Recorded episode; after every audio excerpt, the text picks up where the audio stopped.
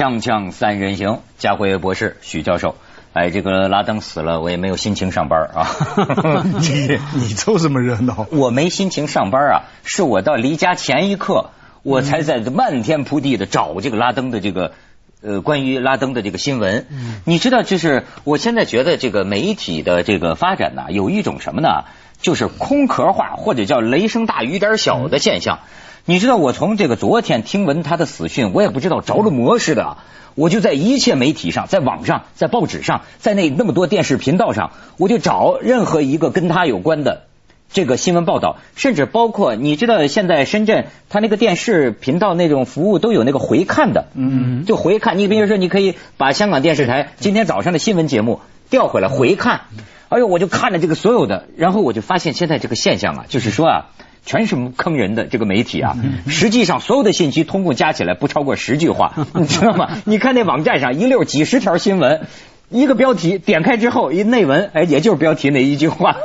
所以我就说，忙的我都没没没空上班。你有没有看台湾的频道？我也跟你一样哈，在家里啊不断看。我家里可以收到四个台湾的新闻频道嘛哈，也是都在讲拉登。然后我看到时事评论员啊，那些台湾的所谓名嘴啊，哎，怎么我看第一个频道是他，然后转了转第二个频道 又是他，第三个也是他哈，就这样，就是那四五个名嘴哈，就去了那四个频道在讲，所以你可想而知，他们讲的应该都是一样的嘛。我到现在唯一唯一差别就是这不同的频道是不同的时段来讲啊，有些早上，有些中午，有些晚上这样。我现在呃到现在录之前，我看到最新的是看到那栋房子。嗯，那栋房子他们结构都已经做了分析，嗯然后一个直升机是在里面。现在那栋房子我已经比我自个儿房子还熟了。我跟你讲，它它它外边有一大块空地，三层的这么一个楼，很少窗户，很少窗户，一百万美元嗯当年建的嘛。然后他们现在在北京都不止这么便宜呢。他们现在怀疑巴基斯坦这个是呃呃早就知道，说美国现在方面怀疑说怎么可能这么多久，这个就怀疑巴基斯坦包庇他。这是最新的美国方面的。我看到最新的，最新的，好，就是今天在火车上跟那个走马字幕，拉登最后是怎么样的死的？我觉得死的就像一个自杀性战士，就是这个这个原原文啊，都说头部中一弹呢，实际左胸还中一弹。他是说端着冲锋枪从楼上下来。一边冲美军开火，这个我估计啊，就是找死呢，就是就是要这样去死，对吧？我估计这一幕他生前想过千百遍吧。嗯，没有，你看你什么时候看的材料哈？因为资讯这个不同时间，它会自我矛盾嘛。像我昨天看的材料是说，美军是说我们去就是要把他杀死的，其实没有希望说把他。逮捕打呃抓起来啊活捉哈，可是今天要公布又不一样，就是说哎我们是准备把他活捉了，可是他反抗，那我们是互相互相波波对射对射对抗的时候把他杀死了。你讲的这个两个消息来源来来自于两个部门，嗯，那个前面那个说是得到命令要把他杀死，是军方参与战，嗯，后面这个解释是政府方面，嗯，冠冕堂皇的话。实际的情况就是说，政府密令他们就是尽量把他杀死，或者说一定要把他杀死。但是呢，政府就不好看嘛，这样来说就很难听嘛。你说，所以他们说我们是想要活捉的，但是实际上呢，因为他反抗，我们没办法，所以把他打死。但实际的情况呢，他全部进去的画面，奥巴马是看直播的。嗯，他们那个士兵头上戴的那个摄摄像，全部及时，奥巴马在指挥的。啊，是吗？啊，全部一看，奥巴马一看，拉登的脸出现在镜头里，开枪 射击，砰一枪，结果呃，不是老百姓街头举了一个比分牌吗？嗯，那个奥巴马是一分，嗯，拉登是零分，而且他们打棒球、打足球呢。而且你知道，这个人类历史上真是有这种双星的现象啊，就是既生瑜，何生亮啊。现在人都说既生奥萨马，何生奥巴马，就差一个字母。一个是就差一个 S，差一个 B 嘛，是吧？一个是奥巴马，一个是奥萨马。对对，积分牌就是这么写的，对吧？结果就是就是昨天白白白白宫门前喊口号，这帮呃美国人我觉得也是很很傻呀，好像不知道该喊什么了。到最后就开始喊什么什么奥萨马杀了奥巴马，奥萨马杀了奥巴马，就干这个。那我们那个是不能理解哈，不不也不是不能理解了，就是说我们那个情绪跟在美国那边的人的情绪一定一定一定有个落差，绝对不一样。我昨天要收到几个住在纽约的朋友的电邮，他们要讲那个情绪的确是很兴奋的哈。嗯，那种兴奋就是说一段。十年的恩仇啊，至少到一个段落哈。然后这所以你们可以想象，你刚说他们也是喊到最后不晓得喊什么了，有点乱喊了哈。因为在那个情绪极端亢奋的时候啊，的确反应不一样。那可是当然也有人在想说，我有一个朋友传那个电邮很好玩，他意思说，哎，我也在那边非常兴奋，可是兴奋了五分钟之后，他又有一点悲哀。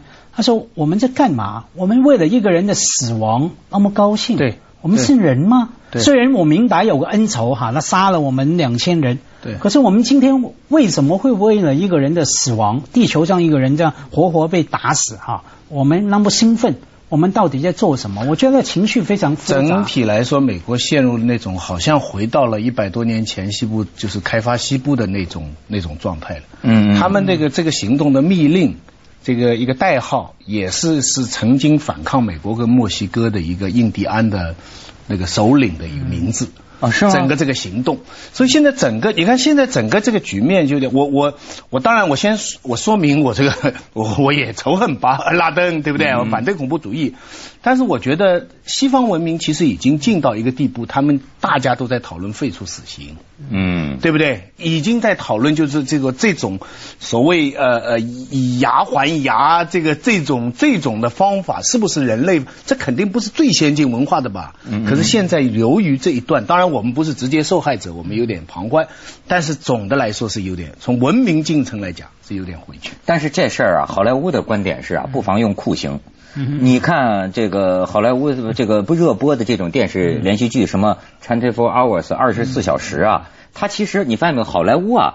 探讨很多国家大计、国家政策当中的伦理选择，我觉得这个对他的人民也是在搞宣传。就是你看，它里边多次出现的这种这种两难的抉择，比如说，如果是核弹放在美国，嗯。如果是面对这样的一种恐怖袭击，嗯。那么好莱坞的观点是什么手段都要用，酷刑，什么这这个割你的手指头，那你看那个那个那个 Jack Bauer 就是那专门训训训练，就是肉刑逼供，怎么都那，而且事实上他们不仅是这么说的。好莱坞的电影，纪实性的电影也告诉我们，他们也这么干过嘛？也的确嘛，也的确这么干过。弄一个无辜的什么埃及的什么工程师嘛，就是那样。我我相信美国的那个智囊啊，什么他们已经仔细分析过了。要是真的活捉的话，一个大难题。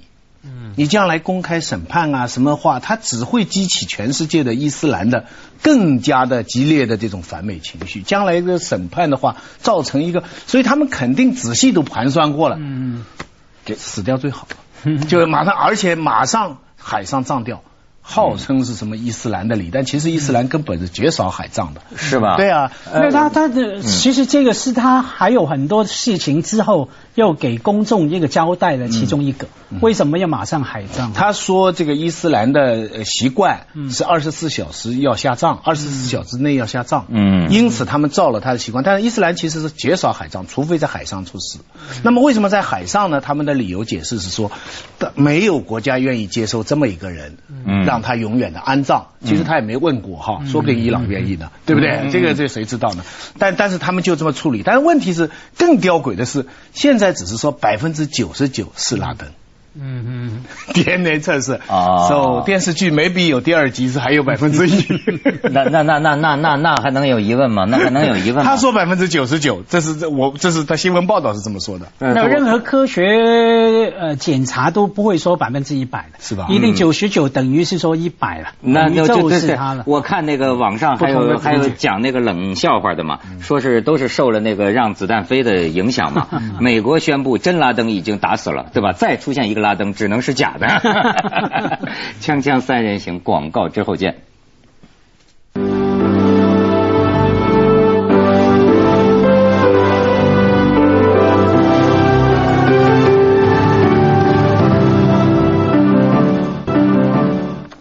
家辉刚才讲中国人的感情，当然跟老美不一样哈。我们凤凰网了解了一下，说你如何看待美军击毙本拉登这个调查啊？在凤凰网。投票人数最多的，呃，占到百分之五十八点七的是上进反美斗士倒下。这这非常非常值得思考，你觉得是什么原因呢？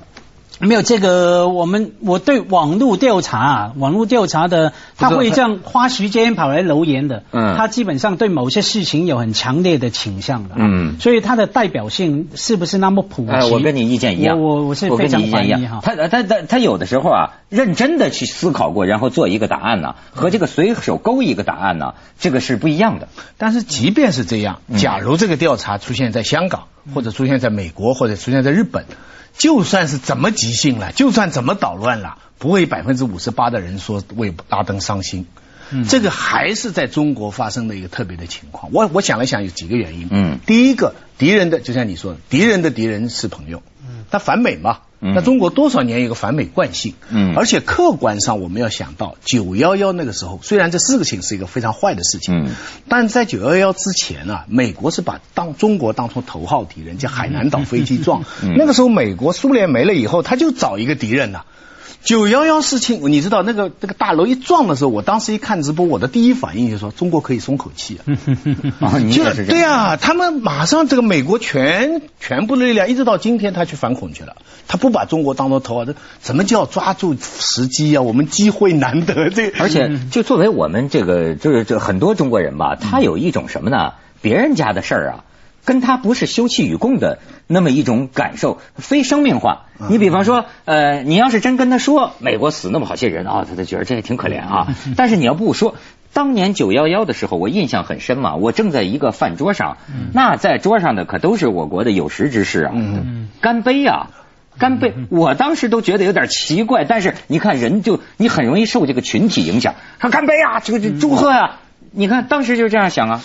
没有人的情绪哈，可以很复杂了嘛，可以同时干杯，当然同时也为了美国拉两千条人命难过啊，我觉得不矛盾。比较少，我那个时候我那天也也去过一个一个这样的场所，嗯，那很多人照样在那里看着电视啊，他直接看着电视，这个楼在在那个情况，你看着那些人的反应啊，那真的不是那么那么伤心的。这个除了我刚才讲这个反美这个因素以外。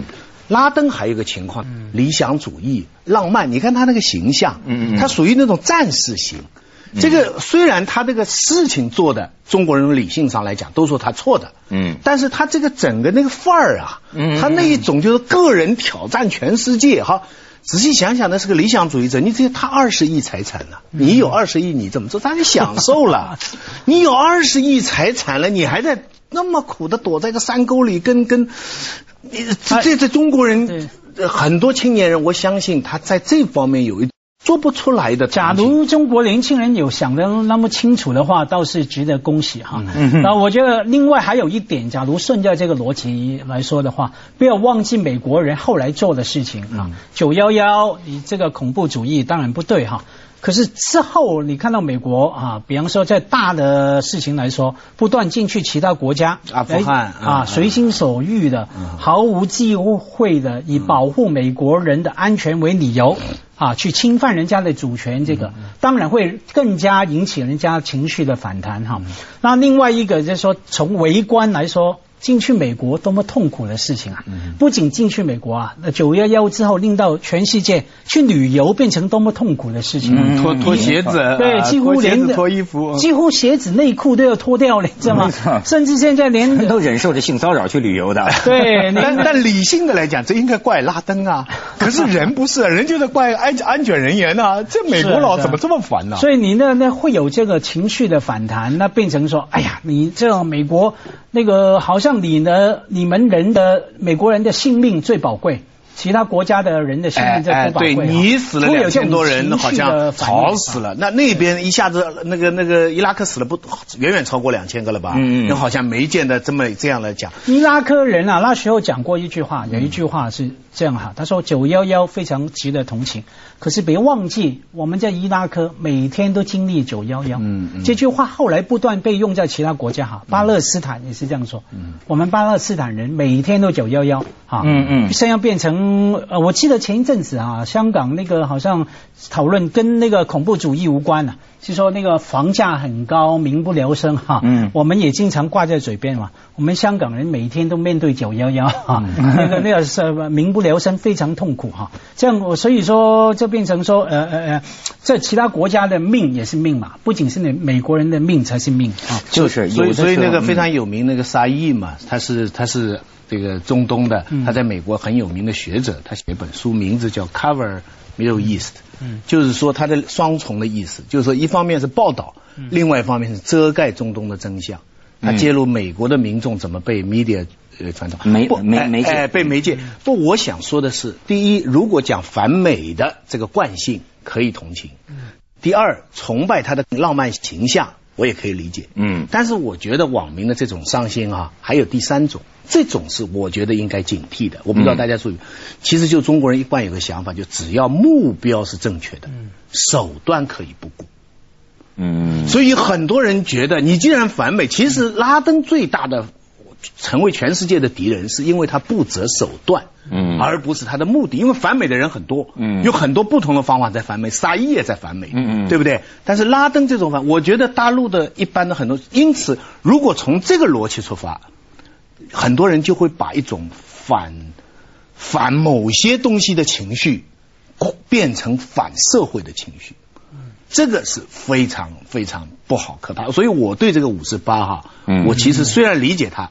可是我伤心啊，对这个五十八伤心。但是这个就是像你研究的这个李敖呃李李敖李敖老师呃就有这么一种怪论吧，你可以说，他就觉得就好像像拉登这种，就是说如果你弱势的话，嗯，你连媒介连说话都不是你的情况下，你没有任何武器或者说是任何的优势，嗯，那么你要跟美国对抗，你怎么对呢？你连声音都发不出来。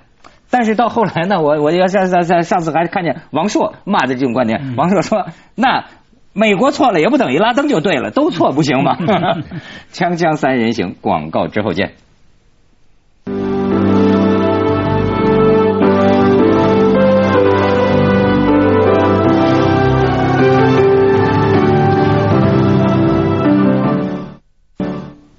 其实你看这个拉登啊，当然他也是个有血有肉的人。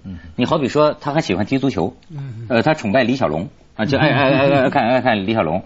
他们有一个段子，就说是本来前一段时间英国情报部门收到拉登的一个。录像带嘛，然后呢，末尾他大概为了暗示这个录像拍的日期啊，就说，哎，上个周末中国队踢的太差了，结果说英国英国情报部门研究了半天，搞不清哪个周末，中国队没踢好过，应该说上个周末中国队赢了，这很容易，哎，这就差出时间了。我所以我说啊，你其实咱要单讲面相。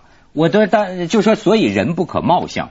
我经常我也不知道，咱也不会看他们那个民族的人的长相。反正他给我的面相啊，我经常觉得这是个挺良善的人。你你你看看他的这个照片啊，我有时候觉得他的目光啊，他的脸呐，有时候会给给给我一种良善的印象，尤其眼睛。哎，然后你看，他用他的死证明了他身边那家伙不是摆设，这等于是摆设了一辈子道具似的哈，最后用上了。你说这家伙，那我不太明白哈，他逃亡十年，为什么不化妆呢？为什么不把胡子剪掉呢？永远造型是一模一样。我们现在不知道他打死的时候是什么样子，这些照片都是资料照片的。没有，他前一阵子还有录像放出来啊，放什么录像？有有他的对于他的部队演讲，对于他招牌嘛，他的影响力就在他的形象。嗯，对不对？他的声音，他的形象，他是对很多伊斯兰反抗他自己也把他塑造成通过这个行为，你你你从客观上，他也是通过这个你们西方把他的行为放大到一个领袖的地步，他精精神象征啊，精神象征了。可是他逃亡了，逃亡就就跑路逃走的时候，还是生命要紧嘛？哎，对，加加加加加家辉博士好像今天还带了一本这个也专门研究海豹突击队的。啊，没有，这个是是一个回忆录哈，因为我看这个新闻呢，我就想说，他们追了他十年，嗯，其实很多失败。像这个回忆录是一个参与者，二零零五年有四个海豹部队进去阿富汗抓拉登，结果没抓到，还全部被打死啊，没有全部，三个打死，一个重伤。后来又写了这个回忆录，最动人是说他们去了阿富汗哈，首先先进去碰到三个牧羊人，其中一个是十三岁的小孩。他们本来呢就想杀他，把三个杀掉。后来讨论了，结果不杀，全部放走。为什么不杀呢？其中一个考虑是说，哎，你看这个照片，对他们后来这几个人大部分都死了，这这就是海豹突击曾经去追杀拉登的。对，他们那个后来投票，我觉得美国人蛮好玩的。你再看下一张，这是队长哈，队长。这个队长当时考虑什么呢？他跟他的队员说：“假如我们现在把他们杀了，那我们回美国一定被判。”谋杀。谋杀平民，美国媒媒体，所以叫媒体产生影响力。他说美美国媒体，我们国家的媒体会报道，那我们就吃不完吃不完兜着走，怎么办？结果投票，其中一个人说杀，一个人弃权，两个人说放，那他们就把那三个牧羊人啊放走，最后有留下后患。对他们三个牧羊人一走的背叛，东郭先马上两百个塔利班的人就过来。把这四个人围着，就把他们全部打的，一个人的脑袋像刚看到那个队长的脑袋啊，没了一半。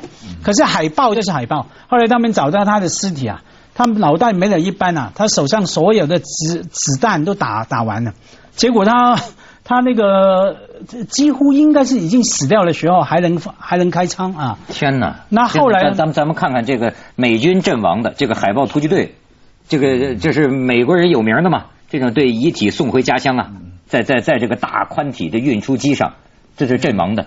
对，所以后来那个人回去死不掉了，剩下一个人就写了一个叫“孤独的生存者”哈，幸存者哈。那我那时候看这个回忆录，我就突然。不寒而栗啊！想到假如我是当事人，我碰到三个牧羊人，我到底要杀不要杀？不，这次也有啊，一个女的也不知道是谁，被拿来当人盾嘛。但是我发现这乱枪之中，海豹突击队毫不犹豫的，咔咔这这女的。接着下来为您播出《珍宝总动员》。当时不一样，现在是。